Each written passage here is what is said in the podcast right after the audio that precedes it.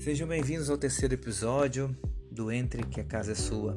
Vamos falar dos princípios do design. Falamos do briefing e eu acho muito importante falar dos princípios do design. Vamos falar do ritmo.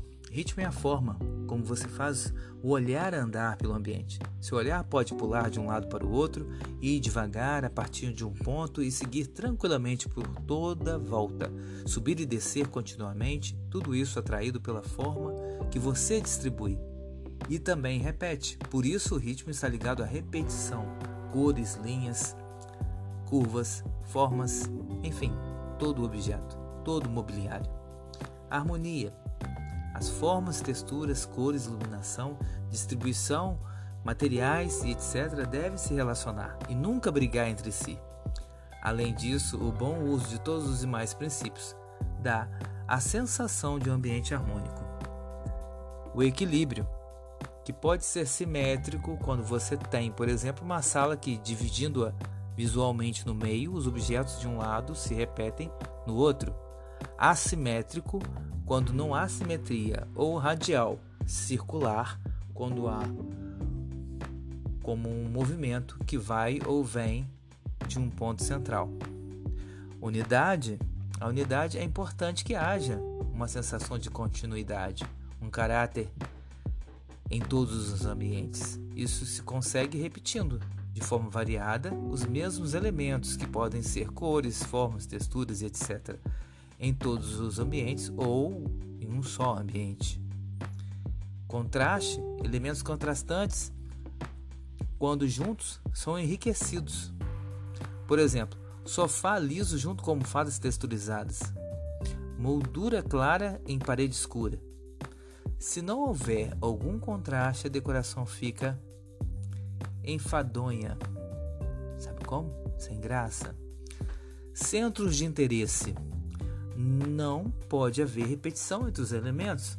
Por isso, devem haver os que sobressaem devido à forma, iluminação, tamanho, etc., atraindo a nova, uma nova atenção. Variedade de formas, texturas, de cores e etc. Para não termos um ambiente monótono, temos que ter uma variedade no ambiente. Escala, podemos dizer que grandes móveis estão em escala. Em grandes espaços, pequenos móveis estão em escalas em pequenos espaços. Ou seja, na verdade falamos de proporção. Escala mesmo é a comparação entre a medida de uma representação e a medida real do que está sendo representado. Por exemplo, por exemplo, uma miniatura de uma cadeira tem uma escala reduzida dessa cadeira. Então, os objetos têm que ser distribuídos dentro da escala, dentro do tamanho do ambiente, proporcional ao ambiente.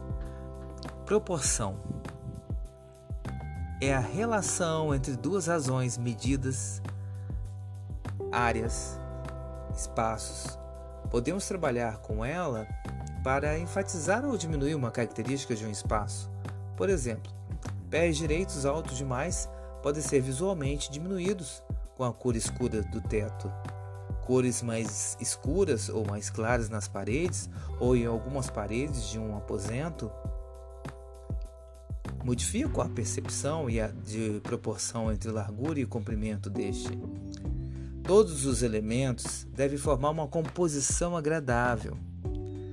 Deve-se avaliar a relação dos móveis entre si, com o tamanho, como eu disse na escala, o pé direito e os objetos do ambiente.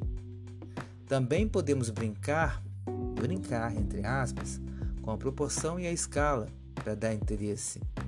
Um bom exemplo é uma sala com todos os móveis proporcionais e uma luminária muito grande, desde que isso não atrapalhe a funcionalidade, a circulação e a iluminação do ambiente.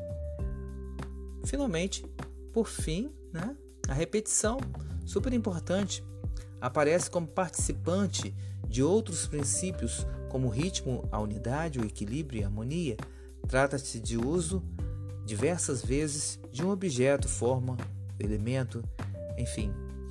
É, eu disse os princípios do design: ritmo, harmonia, equilíbrio, unidade, contraste, centros de interesse, variedade, escala, proporção, repetição.